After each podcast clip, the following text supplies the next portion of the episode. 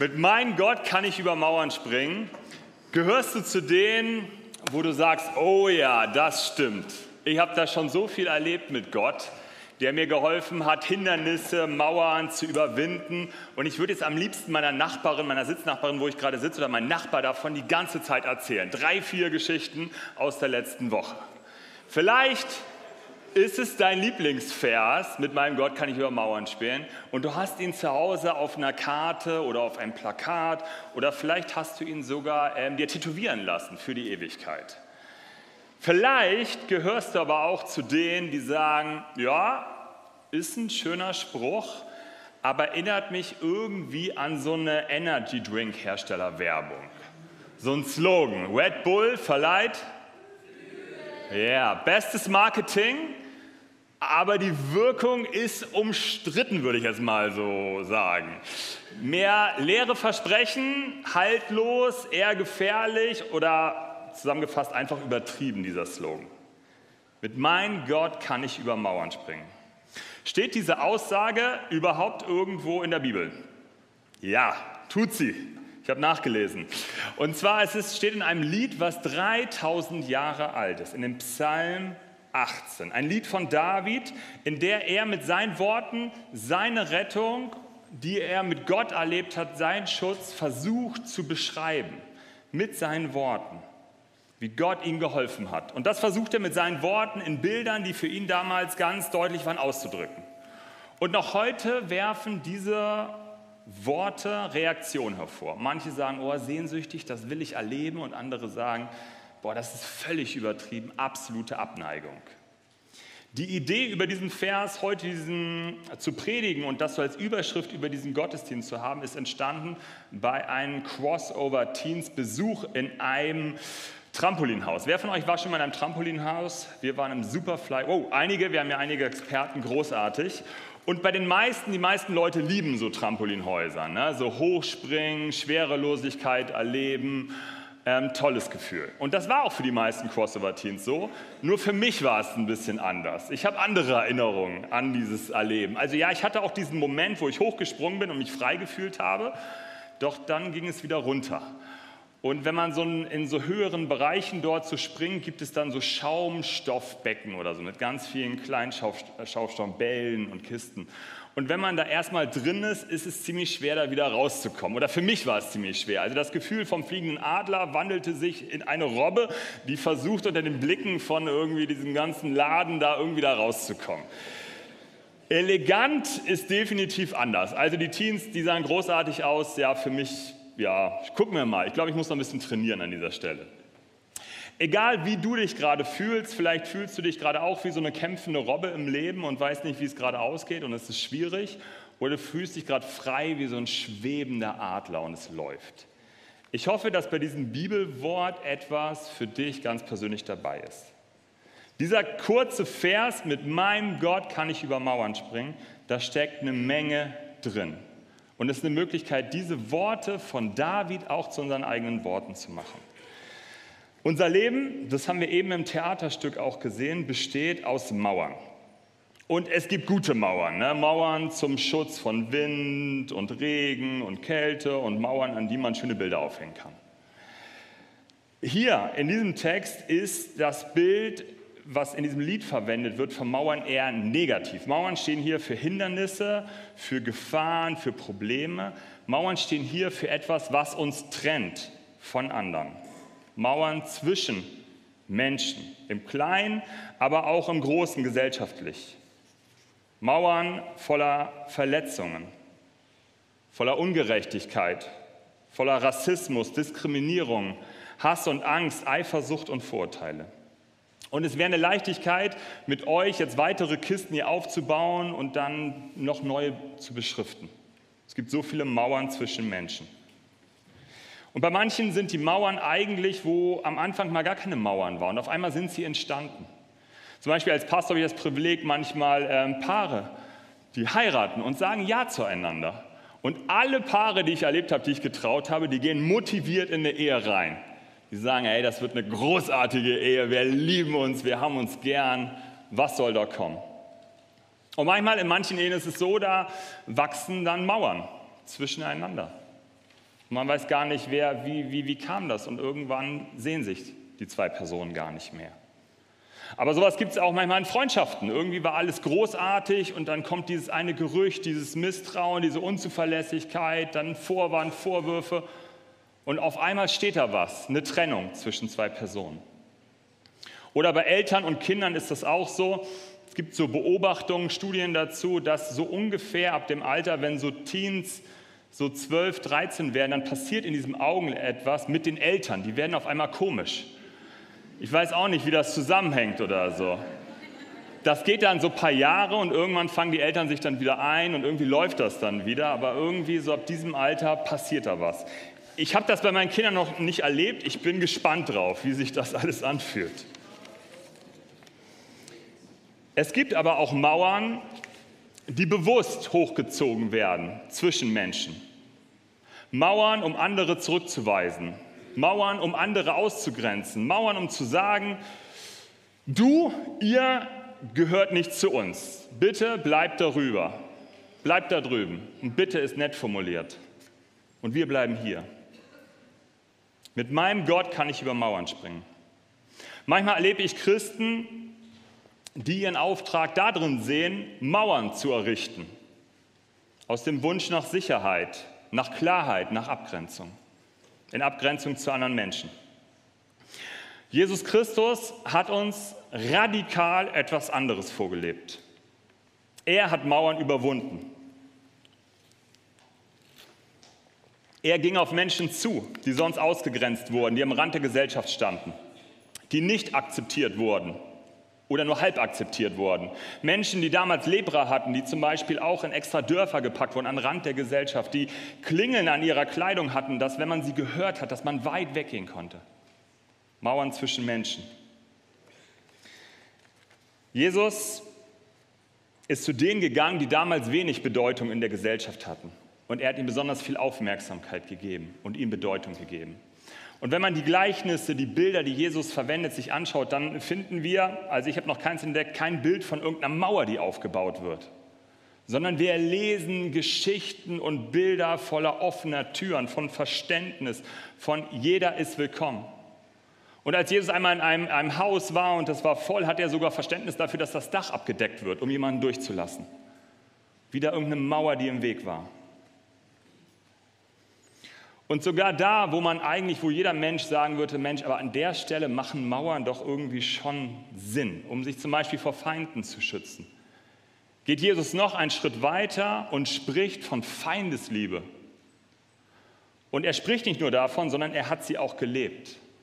Und wo er am Kreuz gestorben ist, hat er für die, die ihn dort gekreuzigt haben, hat er noch für sie gebetet und sie gesegnet. Mauern überwinden. Dafür brauchen wir Gottes Kraft. Es gibt Mauern in unserem Leben, die können wir nicht aus eigener Kraft überwinden. Und die Feindesliebe, die zählt ganz definitiv dazu. Und auch König David, der ja dieses Lied geschrieben hat, der war noch sehr, sehr weit entfernt von der Psalmist, von der Feindesliebe. Als David dieses ähm, Lied geschrieben hatte, dann dachte er wohl mit über Mauern springen vielleicht an eine konkrete Herausforderung, eine Situation, ein Problem, eine Gefahr, in der er persönlich stand. Vielleicht war es so eine konkrete Situation, wo er wirklich irgendwie fliehen musste vor Menschen und über so eine Mauer gejumpt ist. Der Rekord liegt wohl bei 1,7 Meter, also aus dem Stand hochzuspringen. Ja, ich zeige euch nicht, wie hoch ich komme. Nicht hoch. David hatte in seinem Leben als er das Lied geschrieben hatte, schon bis dahin einige Mauern in seinem Leben erleben müssen. Und manche Mauern hat er überwunden, manche auch nicht. Er hat erlebt, er ist in eine Familie reingeboren worden, wo er der Jüngste war. Er wurde unterschätzt von seinen Geschwistern, von seinem Vater. Als der große Moment kam in ihrem Haus, wo der Prophet in ihr Haus kam, war er der Babysitter, der auf die Schafe aufpassen musste, ganz am Ende. Und auch das Familienbusiness war jetzt nicht das angesehenste Business, was es gibt. Da war auch eine Mauer, die zu überwinden war. Und dann die Geschichte mit Goliath. Ich meine, wenn dann so ein Schrank von Mann da vor dir steht, das ist auch wie so eine Mauer. Und danach kam noch die Verfolgung von Saulus. Mit meinem Gott kann ich, kann ich. Dieser Satz von David war begründet in den Erfahrungen, wo er es schon erlebt hatte, wo Gott ihn durchgetragen hatte. Und jeder, der mal im Kindergottesdienst war, vier oder fünf Mal, der hat die Geschichte von David und Goliath gehört. Legendäre Geschichte. Ich finde sie so brutal, dass ich mich eigentlich frage, warum hat sie was im Kindergottesdienst verloren? Aber hey, man kann sie ja irgendwie ganz süß erzählen, so wie am Ende der Kopf abgehackt wird. Das wird meistens ausgeblendet an dieser Stelle. Also hier in dieser Kirche, hoffe ich. Und als er in dieser Situation ist, wo er hat Goliath schon gesehen, was das für ein Krieger ist, was das für ein Schrank, was das für eine Wand von Mann war, erinnert er sich, wie er schon Mauern überwunden hat mit Gott, wie er schon erlebt hat, dass Gott ihn in anderen Situationen durchgetragen hat. Und so lesen wir in 1 Samuel 17, Vers 37, wie er das so laut reflektiert. Und dort sagt er, und David sagte weiter, der Herr, der mich aus der Gewalt der Löwen und der Bären gerettet hat, also damals, als er noch auf dem Feld war, wird mich auch aus der Gewalt dieses Philisters retten. Er vertraut darauf und er rennt nicht weg von Goliath, sondern hat irgendwie den Mut, auf ihn loszugehen. Vielleicht hat er das so gesprochen und dachte, Mensch, eigentlich ist das ja super, dass Goliath so groß ist. Da kann ich mit meiner Steinschleue gar nicht verfehlen. Das ist ja eigentlich ein Selbstläufer. Das nennt man Reframing, also irgendwie die Gedanken so umzukehren und darin, was eher so eine Gefahr aussieht oder schwierig, darin eine Chance zu sehen.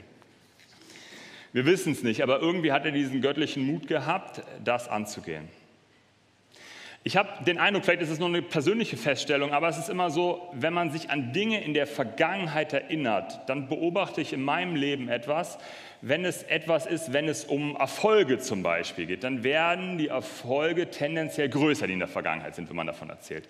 Wer von euch war schon mal angeln? Wer hat schon mal einen Fisch gefangen? Zeigt mir mal, wie groß war der Fisch? Ja! So, und das war nur das Auge von dem Fisch, also das war, das war ein Wal, war das irgendwie wird es immer größer, die Geschichte. Es wird noch blumiger und wie erfolgreich man früher war und wie das so alles ist. Und, oder der Coolste in der Klasse oder in der Schule oder im Kindergarten oder was auch immer. Und weil andere sich meistens daran nicht erinnern können, kann man es auch schön ausschmücken. Erfolge, eigene Erfolge werden in der Erinnerung irgendwie immer größer. Aber wo man Gott in seinem Leben irgendwie wahrgenommen hat, wie er wirkt, wie er Kraft gibt, da ist mein Eindruck, umso länger die Geschichte in die Vergangenheit rückt, umso kleiner wird auf einmal die Mauer, die da, da war. Und man fängt an zu zweifeln, war das überhaupt Gott? War das Gottes Wirken in meinem Leben? Oder war das Zufall? Oder war es eigentlich klar, dass das passiert? Und eigentlich vielleicht David, vielleicht bin ich einfach so ein guter Schütze, das war doch klar, hätte ich gleich hingehen können. Und es geht immer weiter runter, die Erinnerung. Es wird immer mehr ein selber zugeschrieben und nicht Gott.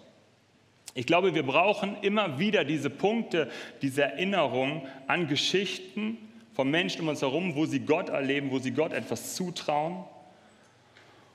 Und ein Punkt dafür ist die Bibel, die ist voller Geschichten von, von Menschen, die Gott vertraut haben. Und ich habe gerade ein paar mitgebracht, die so ein bisschen jünger sind, was sie Gott zugetraut haben.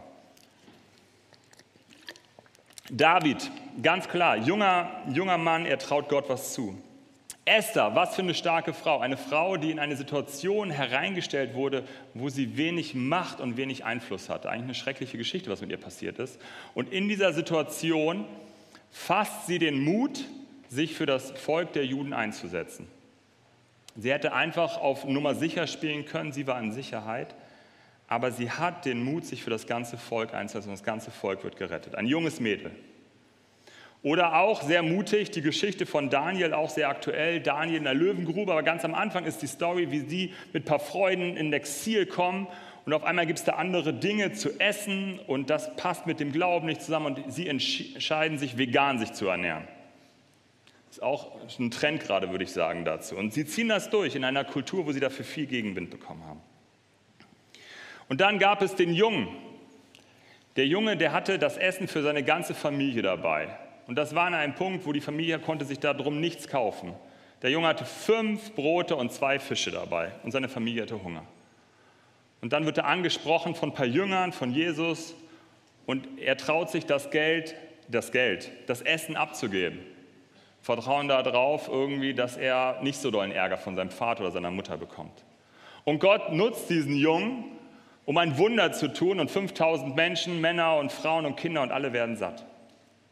Und es gibt so viele Geschichten, wo junge Menschen Mut bewiesen haben. Timotheus im Neuen Testament, jemand, der als junger Mensch Verantwortung in der Gemeinde übernommen hat und der hat Gegenwind erlebt. Der hatte mit Einschüchterung und Ängsten zu tun, aber er hat nicht aufgegeben, soweit wir es wissen. Und ja, die von euch denken jetzt, ja, schön zu hören, aber ich bin jetzt nicht mehr ganz so jung. So. Es gibt auch viele Geschichten in der Bibel von Älteren, die Gott auch gebraucht hat. Abraham im ganz hohen Alter noch. Geh aus deinem Land raus, zieh weiter. Oder Mose im hohen Alter von 80 Jahren schickt ihn Gott nochmal dahin, wo er versagt hat vor 40 Jahren. Und gibt ihm einen Riesenauftrag, sein Volk zu befreien. Vor was für einer Mauer stehst du gerade? wo du, wo du dich fragst, wie soll ich das nur schaffen? Wie soll ich in dieser Beziehung, in dieser Herausforderung, in dieser Situation irgendwie darüber kommen? Wie ist es möglich? Vielleicht weißt du eigentlich genau, was auf deiner Mauer, wenn das so Bausteine sind, so wie eben im Theaterstück, was steht da drauf? Was sind das für Begriffe? Und wovon trennt es dich? Wovon trennt dich diese Mauer? Welche Probleme, welche Konflikte lassen dich nur schwer einschlafen? Ich habe mal folgenden Spruch gehört, in dem heißt es, sag Gott nicht, wie groß deine Probleme sind, sondern sag dein Problem, wie groß Gott ist. Sag nicht, wie groß Gott, sag nicht Gott, wie groß deine Probleme sind, sondern sag dein Problem, wie groß dein Gott ist. Und den Gott, wo wir uns bei den Crossover-Teams beschäftigt haben und wo wir uns hier in dieser Gemeinde, in allen Gruppen beschäftigen, ist der Gott der Bibel und einzutauchen in seine Geschichte, wie Gott durch die Zeit gewirkt hat und Wunder getan hat. Und dann kommen wir zu der Frage bei diesem Vers, mit meinem Gott kann ich über Mauern springen, wer ist überhaupt mein Gott? Und wer ist dein Gott? Ich glaube, dass das eine der ganz großen Fragen des Lebens ist. Mathilda, wo bist du?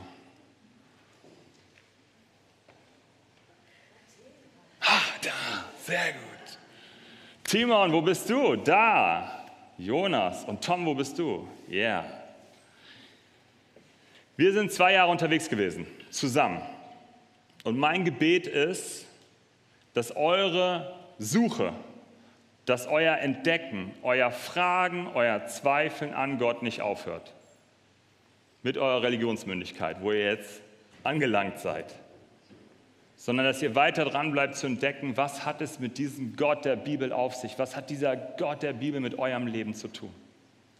Und dann schaut euch um. Ihr seid alle in der ersten Reihe, schaut mal nach hinten, schaut mal auf die Empore, was hier alles für Menschen sind. Ganz viele von denen sind Teil dieser Gemeinde. Und die sind genauso auf dem Weg zu entdecken, was heißt es, Jesus Christus nachzufolgen. Und diese Gemeinde hier, die möchte euch auf dieser Reise unterstützen, so gut sie es kann, diesen Gott weiter zu entdecken. Aber es ist auch andersrum. Schaut euch um. Okay, ihr wollt euch nicht umschauen, könnt auch nach vorne schauen. Hinter euch sind ganz viele Leute, die lächeln gerade, die meisten. Diese Gemeinde braucht auch euch, euer Fragen, euer Zweifeln, euer Entdecken auf dieser Reise.